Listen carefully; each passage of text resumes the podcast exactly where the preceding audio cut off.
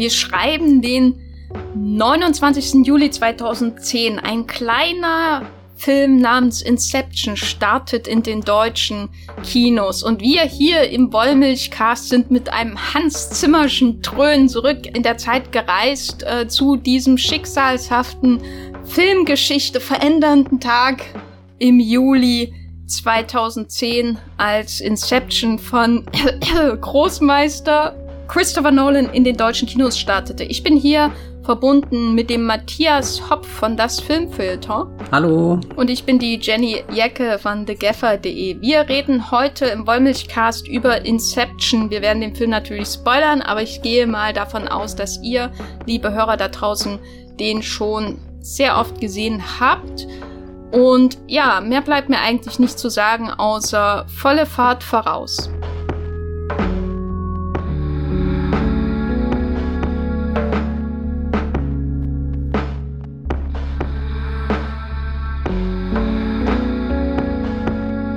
Also das Großmeister war natürlich ironisch gemeint. Ich weiß nicht, ob das äh, äh, rausgekommen ist in der Einleitung von meiner Seite. Wie, wie stehst du in einem Satz zu Christopher Nolan, Matthias? Kann, kann man deine Gefühle zu Christopher Nolan in einem Satz zusammenfassen? Oh nee, das ist auch unmöglich, aber Großmeister ist schon ein interessantes Wort in dem Kontext. Interessant ist der kleine Bruder von Oh nee, um Gottes Willen, das war nicht so gemeint. Ich meine, wir reden hier von dem Regisseur von Interstellar und das ist ja schon ein God-Level-Film. Also insofern ist der Großmeister definitiv beim Meister Nolan, beim Großmeister Nolan ange angebracht. Aber ist er jetzt God-Level oder Großmeister? Naja, der Großmeister schafft es in seinen besten Stunden zum God-Level und das ist dann Interstellar. Ähm, natürlich kann, kann nicht jeder Großmeister nur God-Level-Filme drehen, weil dann wäre er wahrscheinlich God oder so. Und ich weiß nicht, ob es Gott gibt. Oh, jetzt kommen die großen Fragen schon hier. Ja, ich wollte gerade sagen, der, der Podcast läuft wie lang? Drei Minuten und wir sind schon so tief in, in den, den Filmabgrund gefallen, dass ich hier händeringend nach, nach den besten Regisseuren suche und, und gar nicht weiß, wo ich mich festklammern soll. Dabei habe ich echt ein, ein anstrengendes 24 Stunden Neusortieren meines DVD-Regals hinter mir und müsste jetzt eigentlich im Bilde der, der besten Filme sein, die da drinnen stehen. Aber an das Einzige, an das ich gerade denken kann, ist, dass ich jetzt endlich Paddington eingeräumt habe. Oh. Neu sortieren heißt das auch nach einem neuen System oder einfach den Berg irgendwo reingeschoben, der noch nicht einsortiert war? Es ist wirklich das allererste Mal, dass ich in Berlin alle Filme, die sich mittlerweile hier in den letzten Jahren angehäuft haben, rausgerissen habe, hier auf dem Tisch vor mir ausgebreitet habe und völlig neu bei, also wirklich bei Null angefangen habe, mich an nichts gehalten habe, was ich davor immer hatte, weil ich mochte irgendwie mein System die vergangenen Jahre, weil das System war einfach nur, es, es, äh, die DVD-Sammlung äh, entsteht und baut sich auf und ist dann fast schon eher eine, eine chronologische Entdeckung der Filme, wie sie halt so, so zu mir gekommen sind. Und davon habe ich mich jetzt ein bisschen verabschiedet, was mir auch irgendwie das Herz gebrochen hat, weil das war ganz interessant, so durch die Jahre zu streifen. Da habe ich dann gemerkt, 2012 war das erste Jahr, wo ich das das erste Mal irgendwie in Berlin war oder beziehungsweise dann 2013, äh, äh, wo dann so so Filme wie Skyfall und Spring Breakers irgendwie nebeneinander im Regal stehen, Life of Pi und Silver Linings Playbook und und die habe ich jetzt knallhart auseinandergerissen und habe irgendwie Hör dazwischen geknallt und irgendwie ergibt es trotzdem Sinn in meinem Kopf. Naja, Hauptsache dort, ne? Würde ich sagen. Ja. wir, wir driften ab. Ja, wir sind hier nicht im DVD-Sammlungspodcast, auch wenn der Wollmilchcast für alles offen ist und wir sicher auch darüber mal sprechen können, ähm, sondern wir reden heute über Inception und ich bin weder mit God Level noch Meister äh, äh, noch äh, äh, Apprentice irgendwie einverstanden, was Christopher Nolan angeht, aber darüber werden wir sehr sicher auch noch im Laufe dieses Podcasts sprechen. Inception ist wahrscheinlich sein am meisten umstrittener, besprochener, diskutierter Film, würde ich sagen, selbst mit Blick auf The Dark Knight Rises habe ich das Gefühl, dass kein Film, äh, The Dark Knight Rises sage ich schon, lol, als, als, als hätte irgendjemand über den Film gesprochen. Äh, selbst mit Blick auf The Dark Knight habe ich das Gefühl, dass kein Film so viel Diskussionen hervorgerufen hat und immer noch äh, hervorruft wie Inception. Und kann auch sagen, wenn ich jetzt zurückschaue, als ich ihn zum ersten Mal äh, gesehen habe, damals, äh, als ich noch etwas in der Blogosphäre irgendwie verankert war, als es auch ähm, da viel aktive Diskussionen gab und ich zum ersten Mal, nicht zum ersten Mal, aber ähm, auch die amerikanischen Filmkritiker so beobachtet habe, da ging es einfach ab bei Inception, muss ich sagen. Und es war eine ganz, ganz tolle Zeit damals. Äh, Nostalgie hier von meiner Seite, die die Diskussion um Inception zu beobachten, bis es mir dann irgendwann Hals raushing, dass überhaupt nur über den Film gesprochen wurde und dass die Fans vor allem von dem Film sehr unsympathisch waren, weil sie ja nicht aufgehört haben, über den Film zu sprechen und alle anzugreifen, die ihn nicht mochten.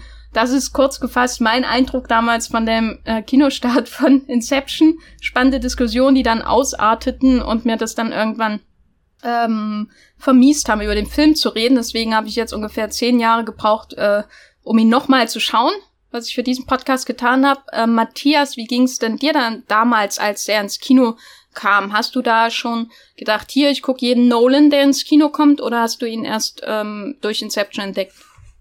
Mm, nee, ich glaube, der, der Nolan-Kick war bei mir ganz klar The Dark Knight. Das ist so der erste Film, wo ich auch mitgekriegt habe, dass es einen Hype um Filme gibt oder, oder dass, die, dass da ein Blockbuster kommt und, und ich meine, bis dahin habe ich ja schon große Filme im Kino gesehen, wie die Harry Potter-Filme und so, die haben ja auch Millionen eingespielt, aber irgendwie um The Dark Knight rum, da habe ich gemerkt, oh, das ist was Größeres, das ist ein popkulturelles Phänomen, auch wenn ich es dir damals nicht hätte so benennen können. Und ab da war dann natürlich Christopher Nolan irgendwie auf dem Radar, weil das war ja auch die Zeit, wo du irgendwie so David Fincher, Darren Aronofsky und Christopher Nolan, das waren ja die, die drei Regisseure, glaube ich, in dieser Zeit und, und komischerweise wurde Aronofsky rausgekickt und Villeneuve ist reingekommen aus der, aus der Reihe, während, während David Fincher äh, Netflix-Serien macht. Aber ich schweife schon wieder ab. Nein, ich habe mich wahnsinnig auf Inception gefreut, nachdem ich irgendwie bei, bei Dark Knight dieses diesen, diesen Hype, der um einen Film entstehen kann, kennengelernt habe, habe ich ihn dann bei Inception so richtig ausgelebt mit diesem ersten Trailer, oder ich weiß nicht, ob es der erste Trailer war, aber halt der Inception-Trailer, der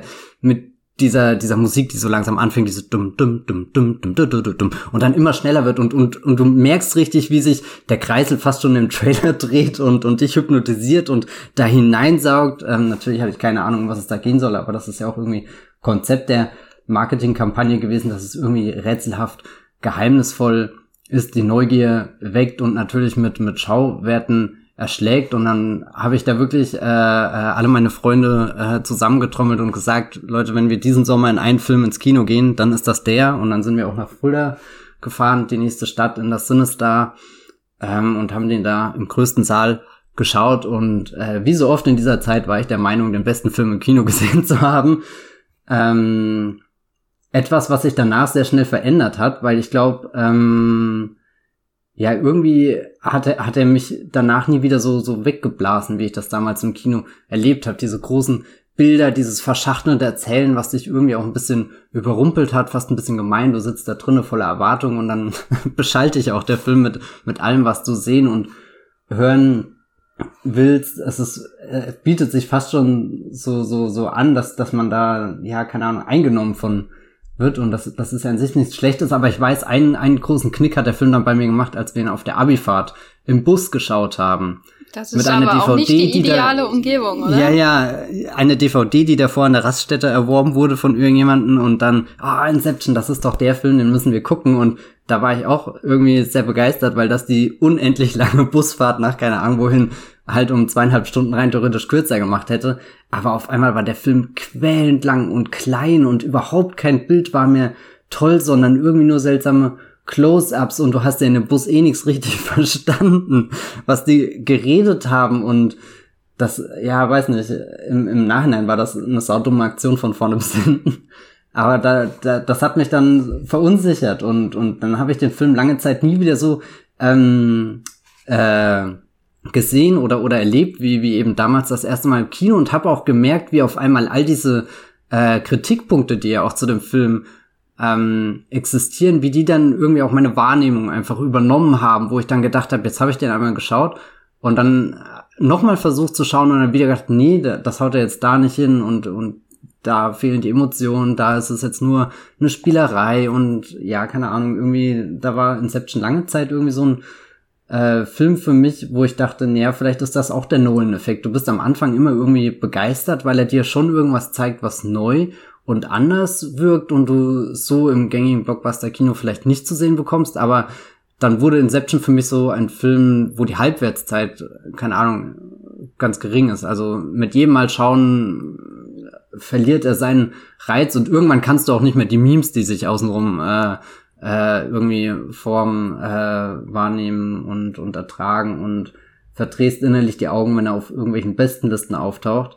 Also keine Ahnung, was da passiert ist. Aber als ich ihn jetzt das letzte Mal geschaut habe, während dieser schweren Zeit in den letzten Monaten, wo man alleine zu Hause in der Wohnung war und keinen Kontakt zu anderen Menschen hatten, da gab es dann Regisseure, die ich wieder entdeckt habe.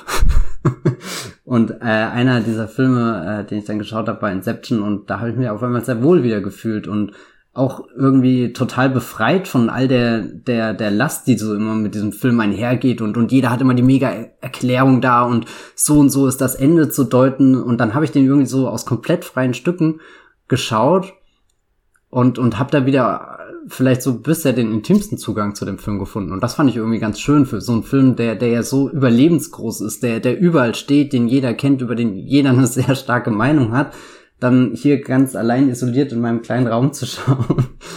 äh, das hört sich irgendwie traurig an. Aber es war dann eigentlich ein, eine sehr schöne und vor allem eine sehr äh, mitreißende und, und berührende Erfahrung. Ja, bei mir nicht. ich habe den gestern als Vorbereitung für den Podcast geschaut. Ich war ich glaube, ich habe Einzelteile des Films äh, mal immer mal wieder gesehen oder so, aber ich habe ihn auf jeden Fall seitdem ähm, nicht komplett geschaut, seit dem Kinostart bis gestern. Und ich war wirklich neugierig, weil ähm, durch Teile von Interstellar und Teile von Dunkirk sich, also ich habe äh, meine meine Haltung von, zu Nolan schon ein bisschen verändert hat. Also ich habe, äh, er ist mir irgendwie ein bisschen sympathisch geworden durch seine ganze äh, Betonung äh, der analogen Seiten des Filmemachens, mhm. insbesondere natürlich sein Umgang mit Effekten, ähm, vielleicht auch das Beharren auf 35 Millimeter und so, das macht ihn mir irgendwie sympathisch. Und dann gibt es immer so, sage ich mal, mittlerweile bei Dunkirk 60 Prozent des Films, die ich mag. Wie, wie genau machst du die 60 Prozent fest? Na, das heißt, dir gefallen zwei Handlungsstränge. Ist es der nee, auf dem Wasser da, und der in der Luft? Ja auch, du musst ja auch rechnen, wie der Film quasi zusammengesetzt ist. So, das ist eine sehr komplizierte Rechnung, die ich da mache in meinem ja, Kopf. Deswegen, und äh, wenn er, wenn er, zeig, wenn er anders, zeig die Rechenschritte. Ja, wenn er anders erzählt worden wäre, ich kann nicht sagen wie, ich bin ja kein, äh, keine Drehbuchautorin, ich kann ihm nicht sagen, wie er es besser machen soll, aber ähm, die Art und Weise, wie er erzählt, verringert die, die möglichen 80 Prozent auf 60 Prozent. So. Und äh, bei Interstellar würde ich sagen, äh, gibt's so einen Teil in der Mitte, wo Michael Caine nicht vor einer Tafel steht und äh, Anne Hathaway oder nee, ähm, Matthew McConaughey nicht an einem Krankenbett oder auf einem Wasserplaneten, wo ich schon schon bei mindestens 45 Prozent gefällt mir bin. So.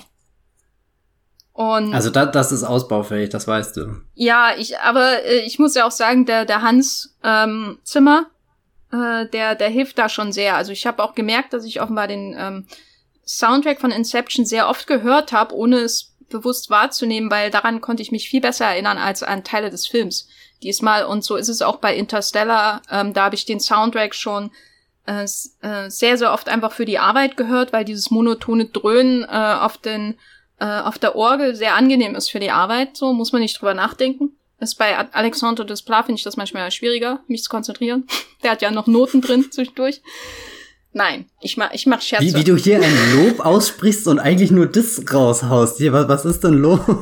Nein, also meine Haltung hat, also ich war neugierig, ob sich, äh, ob ich dem Film gegenüber als Inception besser gestimmt bin, weil ich mhm. eben jetzt nicht so nach dem Tiefpunkt The Dark Knight Rises, äh, da habe ich ihn wirklich gehasst, Nolan. Also alles, was er repräsentiert hat, was er mit der Fankultur gemacht hat, das hat war mir alles so grunde äh, so im tiefsten Wesen zuwider.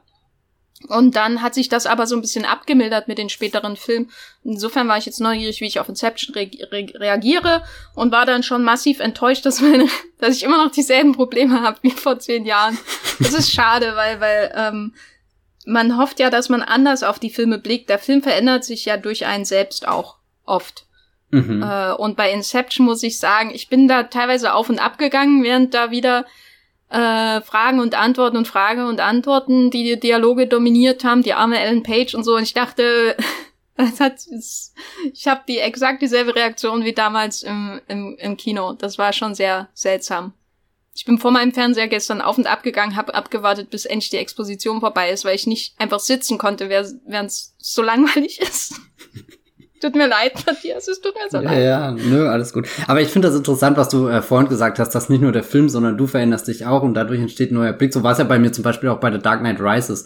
Der kam ja auch 2012 und da war ich ja auch ge, ge, ge, ja, gehypt bis zum geht nicht mehr und, und das war ja auch so ein Film, wo ich sehr enttäuscht am Anfang war und dann auch sogar, der wurde damals mit Pause gezeigt. Also kannst du dich dran erinnern, dass Filme noch überhaupt im Kino gezeigt wurden? Nee, und dann auch noch mit Pause. Und dann weiß ich noch, da bin ich nach der Pause wieder in den Saal rein und habe gesagt, so und jetzt geht der Film los.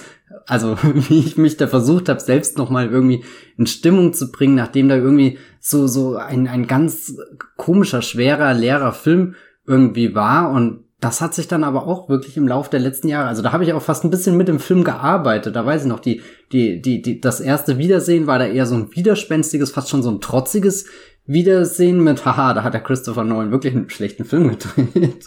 Haha. Aber ja, ja, also auch irgendwie ganz, ganz faszinierend und vor allem war ich ja, oder, oder ich, ich habe ja jetzt manchmal noch immer das Gefühl, es gibt Filme, die die, die starten unter so guten Vorzeichen und, The Dark Knight Rises war damals definitiv einer, der kann ja gar nicht schlecht werden, der kann gar nicht enttäuschen und trotzdem habe ich irgendwie lange gebraucht, das hört sich jetzt auch seltsam an, bis ich dann das gefunden habe in dem Film, was mich jetzt gar nicht mehr loslässt. Also ich bin, wenn ich momentan diese drei Batman-Filme nochmal schaue, ich freue mich tatsächlich am meisten auf The Dark Knight Rises, weil das wirklich so der, der bisher unergründetste von mir ist, der unerforschteste. Irgendwie so beim, beim Batman Begins, da, da läuft alles immer sehr, sehr direkt hin und, und da habe ich immer das Gefühl, den sehr schnell wieder durchschaut zu haben, sobald ich dann so, so ein paar Minuten äh, wieder aufgenommen habe und äh, The Dark Knight an sich, das ist halt auch ein Film, der, der zu groß geworden ist, als da, dass man die Bilder daraus schnell vergessen kann, um sie dann wieder neu zu verdecken. Der ist leider zu allgegenwärtig, das ist auch ein bisschen schade irgendwie. Den, den würde ich auch gerne mal auf so eine Distanz sehen, während The Dark Knight Rises, ich glaube, den könnte ich im Jahr einmal schauen und habe jedes Mal irgendwie einen neuen Film am Ende wieder. Irgendwie einen neuen Aspekt, den, den ich mag und, und teilweise dann auch wieder nicht mag. Also so zum Beispiel das, das Finale, weiß ich auch schon, dass ich mich da durchgequält habe vor Langeweile, aber da, auch schon da gesessen habe und gedacht habe, ja wow, wie stark ist das denn? Hm. Darf ich eine These in den Raum werfen? Ja. Stockholm-Syndrom. ja, Mr. Nolan, ich bin ruhig, es ist gut, es ist, ja, ja. ich meine nur, mhm. je öfter ihn man äh, schaut, desto äh, mehr wird man äh, zu, zu der Geisel, die sich in den äh, Geiselnehmer verliebt, würde ich sagen. In deinem Fall ist für mich die einzige Erklärung, dass du dir die unglaublich langweiligen Parts in The Dark Knight Rises dir, dir schön redest. Ja, aber das, das, ist ja vielleicht Stoff für einen anderen Podcast. Aber, aber ich, ich, ich glaube, ich bin ja nicht in, von dem Film verschlungen worden, sondern im Gegenteil. Ich habe ihn irgendwann eingeladen zu mir, wo ich vorhin davon spreche, das DVD-Regal neu zu sortieren. Irgendwann habe ich auch ja, die Dark Knight Rises DVD hier eingeführt und. Aber so fangen auch Serienkillerfilme an. Also das ist kein Grund für irgendwas. Oh, war ja. Nun haben wir aber Inception vor uns und äh, nicht den äh, großen The Dark Knight Rises Podcast. Zum Glück, weil da habe ich wirklich gar keine Lust drauf, den nochmal zu schauen. Ach, ich, ich lache nur immer äh, jedes Mal. Neulich habe ich wieder eine Todesszene gesehen, die mich sehr stark an eine finale Todesszene in The Dark Knight Rises erinnert. Äh, und das ist das Einzige, was ich mit dem Film assoziiere mittlerweile, die Todesszene von einer Frau in einem Auto in The Dark Knight Rises. Mehr sage ich dazu nicht. Ich muss jedes Mal lachen, wenn ich dran denke. Aber naja, wir sind ja hier bei Inception. Und ähm, wir haben ja in den letzten Wochen sehr über sehr oft, also abgesehen von unserer kleinen äh, Sommerpause, über Pod, äh, über über Blockbuster gesprochen, über Effekte und wir werden jetzt auch Inception natürlich so ein bisschen ähm, abklopfen, ähm, was seine Rolle im Blockbuster Zeitalter in den letzten 10, 20 Jahren äh, besonders betrifft. Aber am Anfang müssen wir natürlich schon über den Christopher Nolan reden und bestimmte Dinge, die wir vielleicht mit seiner Filmmacherei assoziieren, ähm, die wir vielleicht vor Inception so jetzt nicht oder wo wir vielleicht vor Inception gedacht hätten, hm, na, ist jetzt nicht unbedingt das naheliegendste, dass er das so erzählt, wie er es erzählt. Und ein Aspekt, äh, den man mit Christopher Nolan seit seinem ersten Film und dann natürlich auch mit Memento und so weiter und äh, dem äh, unterkühlten Insomnia besonders auch assoziiert, ist natürlich so diese Nüchternheit, die emotionale Kühle, die Ratio, was sicher auch mit den äh, vertragten Drehbüchern zu tun hat. Aber das findet sich auch äh, im Umgang mit den Hauptfiguren und ihren persönlichen Dramen. Also das, was in Memento passiert, ist ja hochdramatisch und äh, theoretisch könntest du auch eine sehr, sehr äh, tragödienartige, mitreißende Story daraus spinnen, aber bei ihm kommt es halt äh, zu so einer äh, narrativen Matheaufgabe irgendwie äh, äh, in, in der Umsetzung, was sicher auch seine Vorteile hat. Äh, und jetzt haben wir hier einen Film, wo es um, im Fall von Inception, um Vater-Sohn-Konflikte geht. Es geht um Familien, die zerrissen werden, Liebespaare, die zerrissen werden und Inception. äh, den ganzen Traumplatt, der drumherum gewoben wird. Ähm, du hast im Vorgespräch gemeint, dass du diesmal von der Emotion überrascht warst, als du ihn wieder geschaut hast. Ich muss sagen, durchaus, äh, aber nur bei einem der beiden großen emotionalen, äh, sag ich mal, Plots, die wir ausgemacht haben im Vorgespräch. Äh, wie, wie war, hat sich so deine Haltung zu dem, äh, zu dieser ganzen Geschichte um Leonardo DiCaprios äh, Traum in, in Traumdieb äh, Cop äh, und seine verstorbene Ehefrau Mel, die von äh, Marianne äh, Cotillard gespielt wird. Wie hat sich deine Haltung dazu geändert? Also hat sich das beim ersten Mal berührt und dann nicht mehr und jetzt wieder oder wie war das? Mm, na, ich glaube, beim ersten Mal war der Film nicht wirklich berührend, sondern vor allem spektakulär. Und das ist auch so ein bisschen die Krux an dem Cop-Charakter, der ja auch sehr viel erklärt und dich immer durch den, äh, ja, durch dieses Labyrinth führt, in den Plan einweiht und, und da war das lange für mich einfach nur dieses Mastermind, weißt du, irgendwie jemanden, der sich halt was ausdenkt. Und ich habe den auch nie als ähm, emotionale Identifikationsfigur wahrgenommen. Und das ist dann vielleicht auch einer der Gründe, warum dann Inception eine Zeit lang für mich so so zerbrochen ist immer, weil ich, weil ich nie das Ende mit ihm mitgefühlt habe, nie diese, diese Fallhöhe, die er eigentlich erlebt, also dass, dass dieser, was dieser Limbus rein theoretisch für einen Menschen bedeutet, das, das hatte der Film eine Zeit lang immer sehr schnell gelöst, weil gut, er geht dann halt auch nur zweieinhalb Stunden und, und ähm, nur. kann, ja, nur, das, ist schon sehr lang, aber ich hatte das Gefühl, dass Cobb nie lang genug in diesem, ja, in diesem Nirgendwo herumfliegt, um wirklich diese, diese Einsamkeit und diese, diese Frustration irgendwie, die er da verspüren muss und, und auch diese, diese Tragik eigentlich, dass, dass das, was er hinterher rennt, dass das von so, so vielen Grenzen umgeben wird. Und das fand ich auch dieses Mal irgendwie sehr interessant und habe mich gefragt, warum ich darüber noch nie nachgedacht habe, dass, dass er da einfach auch, also dass so, so, so die, die Grundprämisse irgendwie, wenn man an Inception denkt, dann, dann geht's ja gleich, ja, Traumwelt und, und hier der Heiß, der geplant wird, bist schon ganz irgendwie in diesem Genre drin, aber eines dieser Grundprobleme ist einfach eine Grenze, die er nicht überwinden kann, einfach weil, weil, weil, weil er einreist, also, äh, wenn, wenn er einreist, wird er halt äh, festgenommen, weil er da was macht, was er nicht machen soll und so weiter. Das fand ich irgendwie alles sehr faszinierend und das waren so, so, so Zwischentöne, wo ich dachte, die, ja, habe ich davor nicht wirklich wahrgenommen, weiß nicht, nie drüber nachgedacht, aber vielleicht werden die auch einfach von dem, dem Spektakel eben außenrum ähm, auch ein bisschen platt gedrückt und, und das war irgendwie jetzt das Tolle, dass, dass ich mich fast ein bisschen an dem Spektakel von Inception satt gesehen habe und, und jetzt wirklich darauf geschaut habe, wie, wie, ja, was, was, was ist im Inneren von Leonardo, ich fange nochmal an. Was ist im Inneren von Leonardo DiCaprio, wenn er hier seine Augen zusammenkneift? Äh, dann ist nicht nur dieser, dieser Meme-Moment eben da, der auf Reddit und Twitter und Tumblr in wirklich schon den absurdesten, aber auch teilweise unfassbar witzigsten Variationen geteilt ist, sondern da, da, da versteckt sich ja noch mehr irgendwie dieses Ganze, wie er aussieht, wie er sich kleidet. Da, da er baut ja ganz viele äh, Mauern zusätzlich um sich rum, ganze Festungen, so, so, da muss ich immer ein bisschen an äh, den James Bond Film Casino Royale denken, wenn Evergreen ähm, zu, zu Daniel Craig irgendwie äh, da das sagt mit, äh, oh Gott, ich kann es jetzt leider nicht äh, zitieren, nicht mal paraphrasieren, weil es schon so weit weg ist.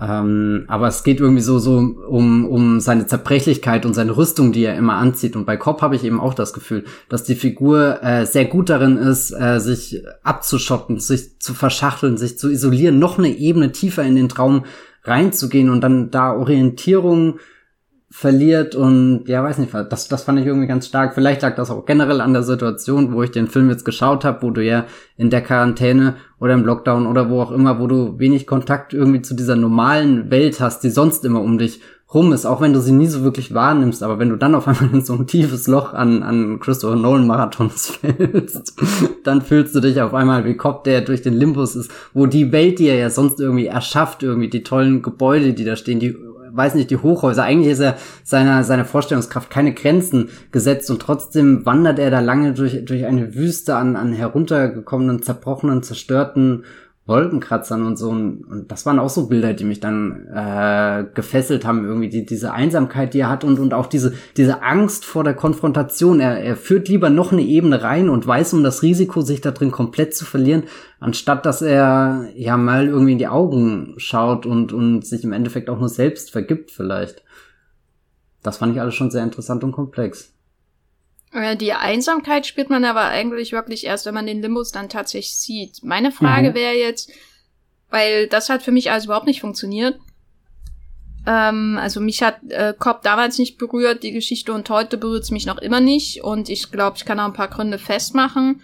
Meine Frage ist jetzt, das ist ja eins, eins der ersten, äh, eins der ersten Dinge, die wir sehen, sind ja die Hinterköpfe von seinen Kindern und wir werden recht früh damit ähm, konfrontiert, was, oder zumindest wird sehr früh schon angedeutet, als er da sein Team zusammenstellt, um den Job zu machen, was ähm, ihn, was ihn belastet, in, in, durch das Treffen auch natürlich mit äh, Michael Caine und so weiter, kommen wir dem näher, was eigentlich ihn antreibt, aber mein, meine Frage wäre jetzt, gibt's denn da schon einen spezifischen Moment, der wirklich irgendwie emotional einen näher bringt? Weil das Problem bei Nolan und insbesondere Inception ist ja immer, dass uns das erzählt wird, ne? Ähm, darüber komme ich nicht hinweg, dass, dass uns das immer erzählt wird und wir selten selber erfahren dürfen. Obwohl der das Tolle an Träumen generell ist, dass man und das Gruselige auch, dass man die Kontrolle über die Erzählung verliert und hineinstürzt. So, aber das ist nochmal ein anderes Thema, über das wir später treten müssen. Aber äh, weißt du, also, und wir sehen die, die äh, ähm, sonnigen Hinterköpfe äh, von seinen Kindern aus dem Kelloggs Werbespot. Oder Margarine, keine Ahnung. Oder Noel setzt dich hier für das analoge Kino mit 70 Millimeter und weiß nicht was alles ein und du sagst Kellogg's. Naja, aber es sind, das sind Bilder wie äh, jemand rennt glücklich am Strand und so. Das hast du ja, das sind ja schon sehr austauschbare Bilder. Ne? Aber das, ist das nicht auch ein bisschen Teil von seiner inneren Psychologie, dass er sich das eben so vorstellt und das lässt er am Ende dann auch wieder offen, ob das jetzt die Realität oder Traum ist. Sieht so die Realität aus oder ist das das, was du dir wünschst, dass du das wieder kriegst, was eigentlich schon längst vergangen ist? Ja, das ist ja erstmal egal. Die Frage ist ja, welche Reaktion haben wir darauf? Und für mich wirkt das von Anfang an wie ein äh, mehr noch als bei Filmen, die nicht so eine komplexe Traumebene äh, haben, um das irgendwie in Frage zu stellen, ist das jetzt seine Vorstellung äh, davon, beschönigt er das selber und so. Äh, mehr noch als bei solchen Filmen, die dann ebenfalls auf so schematische Bilder zurückgreifen, ähm, stößt mir das hier auf, wie austauschbar diese Bilder sind von seinem äh, äh, schönen, harmonischen Leben, zu dem er sich zurücksehnt und die ja theoretisch der Antrieb für den ganzen Film sind. So. Weil er von äh, Ken Watanabe's Figur das Versprechen bekommt oder zumindest die Hoffnung, dass er seine Kinder wiedersehen kann. Das ist das, was diesen ganzen Film antreibt. Warum er so viele Grenzüberschreitungen macht, äh, zumindest in den Träumen, äh, nicht international. äh, warum er alle seine Leute super in Gefahr bringt, ne? Äh, dass die für immer alle in den Limbus gefangen sind, wenn sie gekillt werden irgendwo. Äh, das ist ja alles, was den Film antreibt. Das ist alles wichtiger als zum Beispiel die Cillian Murphy-Geschichte, die mich persönlich viel tiefer berührt hat jetzt beim Wiederschauen, äh, über die wir auch noch reden können. Alles liegt in diesen Hinterköpfen den, von den blonden Kindern begriffen. So. Das ist, das ist das, wo die Wurzel dieses Films, also rein narrativ gesehen, ne, die, da, da liegt der Film begründet, dass er die umdrehen kann und vielleicht wieder ihre Gesichter in, Realität, in der Realität sieht. Aber von Anfang an werden so schematisch Bilder gewählt. Deswegen bin ich, ich kann mir nicht erklären, wo da die Berührung herkommt, weißt du, weil die Bilder so schematisch sind, weil ähm, das von Anfang an konstruiert wird, was vielleicht Absicht ist. Aber dann ist trotzdem die Frage, warum, ab welchem Punkt berührt das dann? Doms Schicksal. Na, da würde ich definitiv diese Begegnung mit eben Marion Cotillard ähm, in dem Apartment nennen. Also klar, am Anfang das mit den Bildern, das kann ich sogar nachvollziehen. Das, ja, ich weiß nicht, das funktioniert auch, glaube ich, eher darüber, über das generelle Konzept, dass ein Vater irgendwie seine Kinder sucht. Das kann man als Mensch, glaube ich, äh, so, so viel äh, Vorschussempathie bringe ich bei ähm, Inception mit, dass ich ihm das wahrscheinlich lange Zeit einfach nur abkaufe, selbst wenn er es immer nur, nur sagt und ich es nie erfahren habe, was, was das wirklich für ihn bedeutet. Aber ähm, sobald die, diese, diese Begegnung mit seiner Frau reinkommt und, und ich war auch lange unschlüssig, was ich von der Figur halten soll, ist das nur wieder so, so, äh, weiß nicht, eine ne weitere Frau, die irgendwie stirbt, um den männlichen Protagonisten da irgendwie vorwärts zu bringen oder ihn, keine Ahnung, bis in den Limbus und seinen Tod oder was auch immer zu verfolgen. Ähm, aber irgendwann habe ich gemerkt, dass, dass Mal ja schon irgendwie so eine, so eine Figur ist, die, ja, ich weiß nicht, ihm ja unheimlich ist und, und, und er sie nicht ergründen kann und, und daran ja auch irgendwie zerbricht, dass er ihre äh, Entscheidungen nicht nachvollziehen kann. In diesem ganzen Film, der ja zumindest auf irgendeiner Ebene scheinbar sehr, sehr logisch ist oder zumindestens gibt er dir ja viele Anlässe, das zu glauben, dass, dass man hier den, den Traum fast schon analysieren kann, dass man ihn bauen kann, dass das, äh, dass da, dass durch dieses Labyrinth ein klarer äh, Weg geht, den du äh, gehen kannst, auch wenn du ihn natürlich erst finden musst, aber nicht, dass da wirklich so, so ein Dickicht herrscht und, und Mel ist da irgendwie so eher Teil von diesem Dickicht, von dem Nebel und, und diesem Gefühl auch des, des Verlorenseins und der unendlichen Tiefe dieser, dieser Träume. Da, da reden wir ja bestimmt nachher auch noch drüber, wie diese Träume in dem ähm, Film dargestellt werden und, und dann natürlich auch der Fall, der dann irgendwie kommt, wo, wo kein Limbus äh, jemanden auffängt, sondern wirklich ein, ein Fall, der da in dieses große schwarze Nichts geht. Und, und das fand ich dann ganz interessant, weil, weil der Film ja auch viel so, so Spielereien und die ganzen Zeitlupen und die Gadgets, mit denen sie sich da einklinken in die Traumwelt über ihre Köpfe oder keine Ahnung, wie es eigentlich funktioniert.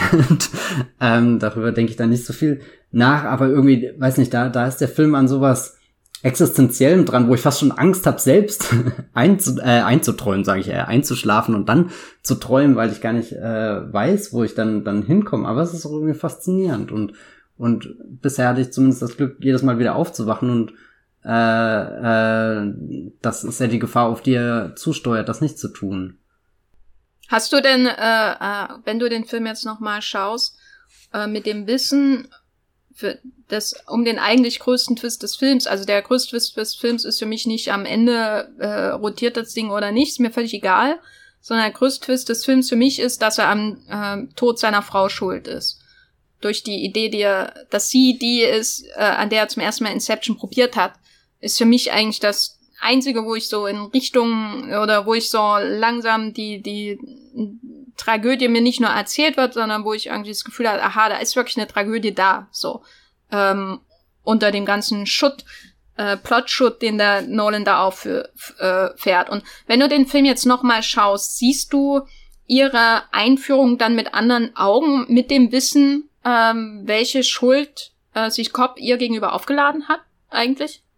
Das ist äh, das, was ich vorhin meinte mit, er, er fürchtet sich auf sie zuzugehen und denkt sich lieber noch eine weitere Traumebene aus. Das ist das, glaube ich, was dann bei mir im Hinterkopf mitschwingt, wenn ich den Film jetzt mehrmals schaue und, und eben schon darum weiß, wie, ja, keine Ahnung, abgründig das Ganze noch irgendwann ist, weil, ja, doch, nee, das funktioniert schon im, im Voraus. Weil ich finde ihre Figur furchtbar. Äh. Nein. Aber ich, findest du auch Marion Cotillard dann? Ich hasse weil, weil Marion Cotillard. Also was? sie ist wirklich äh, in den letzten Jahren zu einer meiner absoluten Hassschauspielerinnen. Sie ist doch eine der größten Schauspielerinnen der Gegenwart. Äh, hast, du, hast du hast du nicht den großen Two Days, Two Nights? Nee, wie heißt der? Von den Dardens? Oh Gott, der ist doch einer ihrer schlechtesten. Oh Gott, das, das war ein ich Film, das saß sie, im Kino mochte, und hab gezittert. Ja, toll. Sie hat ja auch nie irgendwie einen Pulli an. Ja klar, dass du da zitterst. Aber äh, einfach die soziale Kälte lässt einer zittern bei den Datens. So ist das halt. Aber äh, nee, ich mochte sie in Allied, äh, weil da kam ihr hysterisches Spiel sehr gut zum Tragen, neben einem ja. wie Brad Pitt. Aber hier habe ich das Problem, dass der Leo ja schon äh, äh, am überbordenden äh, äh, Also der ist ja hier so voll in seinem Departed Mode. So, das finde ich sehr anstrengend. Und dann hast du noch die Marion, die, äh, naja, Marion-Sachen macht. Und ich komme mit ihr nicht klar. Außer in Al wenigen Filmen. Ich, ich, als ich ihn jetzt neulich geguckt habe, dachte ich mir nur so, ja klar, ich hätte ja auch sofort für The Dark Knight Rises danach gecastet. Das ist eine Rolle, die auch zu ihr passt, aber das, ja, wie gesagt, ich sag nichts mehr zu The Dark Knight Rises. das hier ist der Inception Podcast. So, ähm, dann haben wir natürlich die andere emotionale Story, die, die wirklich mich auch interessiert hat. Deswegen war ich dann irgendwie beim äh, zweiten Mal schauen jetzt von Inception ein bisschen traurig, dass wir so viel Zeit mit Cobb und Mel verbringen und nicht mehr Zeit mit dem Robert Fisher, gespielt von Cillian Murphy und seinem Vater, der ja sozusagen mh, das Ziel dieses Heists ist. Also, äh, falls ihr Inception nicht so gut in Erinnerung habt, es geht ja bei dem Film letztendlich darum, dass Ken Watanabe die Crew von ähm, nicht Danny Ocean, sondern Dom Cobb äh, engagiert, um einen Gedanken einzupflanzen in den Kopf von Cillian Murphys äh, Firmenerbe, nämlich, dass er dessen, äh, dass er die Firma, die er von seinem verstorbenen Vater, der von Pete Puzzlewave äh, gespielt wird, äh, quasi zerschlägt. Ne? So habe ich es richtig verstanden. Es war gestern sehr laut in meiner Wohnung, als ich den Film geschaut habe. Wegen dem Film oder wegen allem außenrum? Wegen den, äh, ich muss ja die Fenster aufmachen, damit ich überhaupt eine vernünftige Temperatur reinkriege. damit der Wind reinkommt. Und deswegen war es übelst laut, als ich Inception gestern geschaut habe. Das Frummen, ich war, ich war nicht mehr sicher, ob das Frummen von, von äh, den Autos draußen kam oder von Hans Zimmer. Eine der Methoden, um diesen Gedanken in ihn einzupflanzen, ist quasi sein, sein gestörtes Verhältnis zu seinem Vater retroaktiv zu verbessern in Gestalt von Tom Hardy, der sich da als, äh, der sich da, das ist quasi seine Aufgabe in dem Film, das äh, Verhältnis von Cillian Murphy zu seinem Vater, der schon verstorben ist, zu verbessern und ihn dadurch dazu zu kriegen, diese, kriegen, diese Entscheidung zu treffen. Halt, äh, die der Ken Watanabe hervorrufen möchte. Und ich muss sagen, diesmal, ich kann mich gar, konnte mich gar nicht mehr groß dran erinnern, was überhaupt die Aufgabe war am Anfang, ähm, warum sie das alles machen. Das hatte ich auch alles komplett vergessen. Äh, und, und diesmal war ich wirklich ähm, überrascht, wie intensiv das dann äh, wird, eben, wenn es dazu kommt, je näher sie äh, zu diesem Eis, zu dieser Heroes of Telemark Eis äh, äh, Burg da kommen und dann da einbrechen und den Safe öffnen und dann da der in dem 2001 Raum, Gedächtnisraum, äh, der Vater von Robert Fisher alias ähm, Cillian Murphy liegt und dann auch dieses, diese finale Konfrontation da ist. Das war für mich eigentlich der emotionalste Moment im ganzen Film. Äh, das war so einer der wenigen Momente, wo ich über die Konstruktion des Films hinweggekommen bin in diese, in diesen Kern, der ihn vielleicht antreibt. Vielleicht. Ähm, und du hast das ähnlich gesehen, oder? Ja, das, das war fast so wie so ein, so ein unerwartetes Geschenk, was sich da in diesem Film versteckt und du schaust ihn all die Jahre und, und kriegst es gar nicht mit, dass das da verpackt in der Ecke liegt, weil du immer irgendwie beeindruckt bist, wenn dann diese Traumwelten kollidieren und alle drei Ebenen miteinander verschmelzen und fragst in deinem Hinterkopf nur, hm, wenn ich das alles in Echtzeit ablaufen lassen würde, wär's dann auf den Punkt? und ich meine, es gibt ja genug YouTube-Videos, die das irgendwie parallel abspielen lassen hier von der, äh, der äh, Cillian Murphy-Szene da am Ende, wo, wo er, das hast du schon toll beschrieben, in dem 2001-Raum habe ich dann auch direkt zurückgespult, nachdem ich den Film geguckt habe. Also gespult, als hätte ich ihn auf VHS geguckt. Was?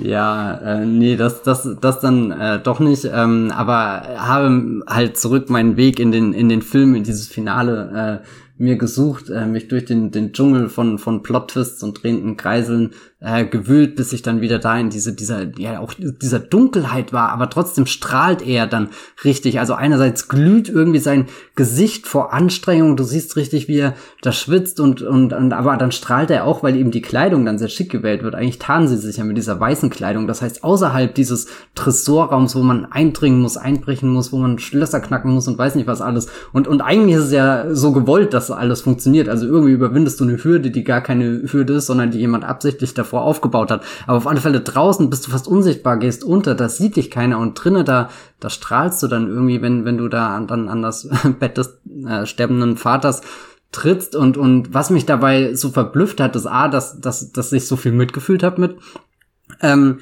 der Figur, die, die, ja, ich weiß nicht, die, die nie da so zu den, den Main Players für mich gehört hat in Inception. Wobei, jetzt wird auch schwer, wer die Main Player immer gewesen sind. Wahrscheinlich Ellen Page und, und schon Dom Cobb irgendwie so.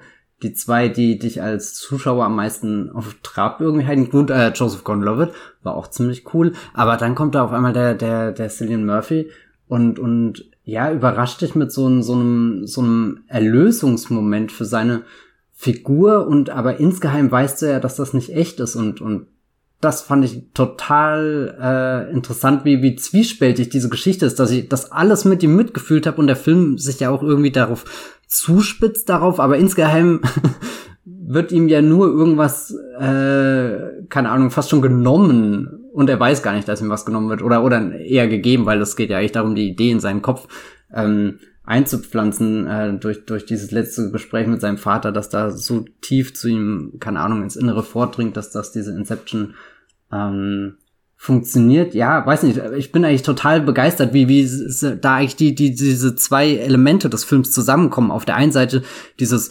kühle, ähm, kalkulierende, wir bauen diesen Traum, eigentlich drehen wir nur ein, ein Ding hier, unseren, unseren Heist, wir sind Kriminelle, wir machen da irgendwas, was wir durchgerechnet haben und am Ende geht die Matheaufgabe auf und auf der anderen Seite ermöglicht das den so, so, so einen totalen emotionalen, ganz intimen kleinen Moment, der dann auch wirklich nur in diesem Tresor stattfinden kann und nicht irgendwie, wenn sich Paris zusammenklappt oder wenn ein Zug mit 180 Sachen durch die Straßen brettert. Also von all diesen großen Bildern ist das dann entfernt und, und da frage ich mich immer, warum ich das nie in dem Film entdeckt habe.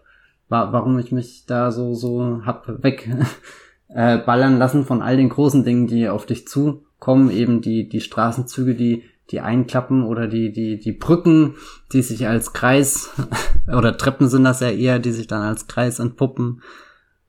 Ja, das war wirklich sehr erstaunlich.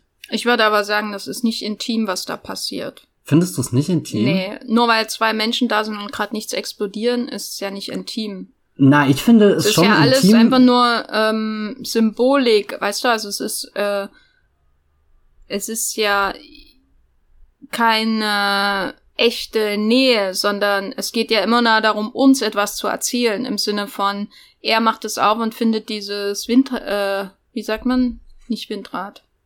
Ja, ja, äh, auch keine Ahnung, wie man es nennt. Wedeln, nee, ja, schon Windrad, oder? So ein Mini-Windrad? Ja, Nein. keine Ahnung. Ach, deutsche Sprache, schwere Sprache. Weißt du, also es ist, äh, Intimität wäre ja, wenn es eine tatsächliche Verbindung zwischen den beiden gäbe. Das heißt jetzt nicht, dass sie reden müssen, um Gottes Willen, dann wird noch mehr Plot erklärt. Ähm, sondern, aber da, das ist ja nicht da, sondern es geht ja nur darum, uns mitzuteilen, was sich gerade in dieser Beziehung in seinem Kopf verändert durch die Symbole. Also im Grunde auch wieder, und das finde ich nicht, nicht schlimm, weil immerhin erzählt das visuell und nicht ähm, alleinig über Dialoge wie im ganzen Rest des Films. Äh, aber es geht wieder darum, um Informationen zu vermitteln. Deswegen ist es für mich nie wirklich intim, obwohl es natürlich ruhiger ist und ähm, vielleicht atmosphärisch ein bisschen konzentrierter als das, was sonst so passiert, weil natürlich immer sonst geballert wird oder irgendwas runterfällt von der Brücke, ein Auto mit Leuten drin oder äh, irgendwie äh, Joseph Gordon-Levitt in einem Flur äh, ein Menschenpäckchen packt äh, in in ein, ein Menschenpäckchen. ja, das sieht so lustig aus. Äh, ja. In in einen ähm, Fahrstuhl hineinschiebt und so weiter, als hätte er die Wäsche aus den Räumen zusammengesammelt und äh, im Hotel. Also es ist für mich nicht intim, weil Nolan für mich grundsätzlich unfähig äh, scheint, äh, echte Intimität in seinen Film zu schaffen. Doch, also ich fand das, das war schon auf dem, dem Level von der, der Übertragung, die, die in der Hälfte von Interstellar stattfindet, wenn, wenn Matthew McConaughey hier mit seinen, seinen Kindern, die auf einmal irgendwie so, so, keine Ahnung, eine ganze Dekade oder weiß nicht wie lang, äh, an Zeit erlebt haben und davon auch gezeichnet sind. Und Weil sie heulen. Ja, klar, heulen sie, aber das sind Tränen, die habe ich gespürt, die habe ich tief in meinem Innern. Also kriege ich krieg ich nie wieder raus, weder keine Ahnung, Casey, äh, Casey Neistat, oh Gott, die Kamera anmacht. Wenn ich hier ans Vloggen denke, dann ist natürlich Casey Neistat ein, ein Referenzpunkt, aber in dem Fall war es Casey Affleck und Oh, ich wünschte, ich könnte es gerade äh, zitieren, aber da kriege ich auch gerade nicht hin. Die Hitze ist äh, sehr erschlagen, das benutze ich einfach mal als Ausrede für mein mangelndes äh, äh, Zitierwissen. Auch die Hitze auf der Erde, ne? In Interstellar auf jeden Fall. Brennt's da nicht, weil die Umwelt zugrunde geht? Ja, es brennt da sogar, weil absichtlich Brand gelegt wird von Jessica Chastain. Sie ist eigentlich die Brandstifterin in dem Film. Aber vielleicht muss man auch was anzünden, damit es weitergehen kann, damit was Neues aus der Asche entstehen kann. Sag Phönix, das mal den äh, Einwohnern von Kalifornien, würde ich sagen. Jetzt bringst du mich ich aber in eine also sehr, sehr unangenehme ist, Situation hier. Ja, hast du dich selber reinmanövriert. äh, für mich ist es eher das Problem bei Nolan, dass ähm, wenn er, wenn seine Drehbücher, und die schreibt er nicht immer alleine, aber äh, wenn, wenn seine Filme Filme menschliche Emotionen erfordern? Oder sag mal so, das Spektrum menschlicher äh, Emotionen bei ihm sind einfach zwei Pole, die nicht miteinander verbunden sind. Also es gibt in dem Sinne kein Spektrum. Es gibt entweder die, die äh, kühle Ratio oder der ultimative Emotionsausbruch, was für mich eher ein Zeichen dafür ist, dass ähm, die äh, Emotion nicht verstanden wird, sondern dass eher jetzt kommt Emotionen, bum, bum, bum, ne, wie, wie die, wie, als, als würde der, der Hans auf seine ähm, Orgel rumzimmern, so. Also dieses von 0 auf 100, ne, damit Emotion da ist beim Zuschauer, was halt für mich nicht funktioniert, weil es keine Nuancen gibt, kein, kein Spektrum, kein, äh, kein, keine Skala in dem Sinne, sondern nur Ausbruch oder Frost. Was für mich bei Inception auch absolut der Fall ist. Also entweder ist der, ist der Leo am Zusammenbruch oder er ist der kühle Professional. So, dazwischen gibt's irgendwie nix. Ja gut, es gibt den, der ein bisschen Spaß hat, mit Michael Caine da durch die Gegend. Na, Michael Caine ist ja wieder nur äh, erklären, erklären, erklären. Das ist für mich die der andere Pol, weißt du? Also wir müssen jetzt Plot drüber bringen, wir müssen irgendwie den Job machen und so weiter und so fort. Äh, und damit bereiten wir vor, dass irgendwann jemand äh, Tränen überströmt, äh, äh, eine große Epiphanie hat und äh, weiß, wo sein Leben falsch gelaufen ist, so in der Art. Wobei ich fand trotzdem, dass, also ich meine, der Michael Caine-Auftritt ist ja wirklich nicht groß in dem Film, aber dass der so ein Gefühl von einem normalen Leben für Cobb mitbringt. Also irgendwie, wir haben Cobb entweder in diesem total fragilen Modus oder eben in dem, dem Traum-Deep Mastermind Modus und wenn er da bei Michael Caine drauf tritt, äh, da spüre ich schon die Freundschaft, die irgendwie zwischen den beiden existiert und weiß da auch, gut, er schart sich jetzt ein neues Team ran, was eher so, so alles Profis sind, aber auch alles außenstehende Menschen, die keinen Einblick haben und das ist ja auch von äh, Cobb so gewollt. Das ist ja das, was, wo, wo Ellen Page dann zum Beispiel eine Grenze überschreitet, indem sie sich ihm da seinen, seinen, seinen, seinen Geheimnissen ähm, annähert, die er mehr oder weniger erfolgreich versucht zu verstecken, während, während Michael Caine, der, der lädt ihn ja schon irgendwie mit diesem Blick ein, dass, dass er weiß, was für ihn auf dem Spiel steht und wo, wo, wo, warum er da so, so lange für kämpft und, und was das für ihn bedeutet. Und gut, dann kommt natürlich auch der, der, der Erklärbär raus, der, der dann wieder sehr plotrelevant wird oder so, aber dann zum, zumindestens dieser kurze Blickwechsel zwischen den beiden, die, die Begegnung, irgendwie dieses Freundschaftliche, auch ein bisschen das, das Pappige, was die beiden oder zumindest eher so von, von Michael Kane ausgeht, wo ich definitiv das Gefühl habe, diese zwei Figuren haben sich schon ein paar Mal in ihrem Leben begegnet. Na, das ist immerhin was, ne? Zum Beispiel, ja.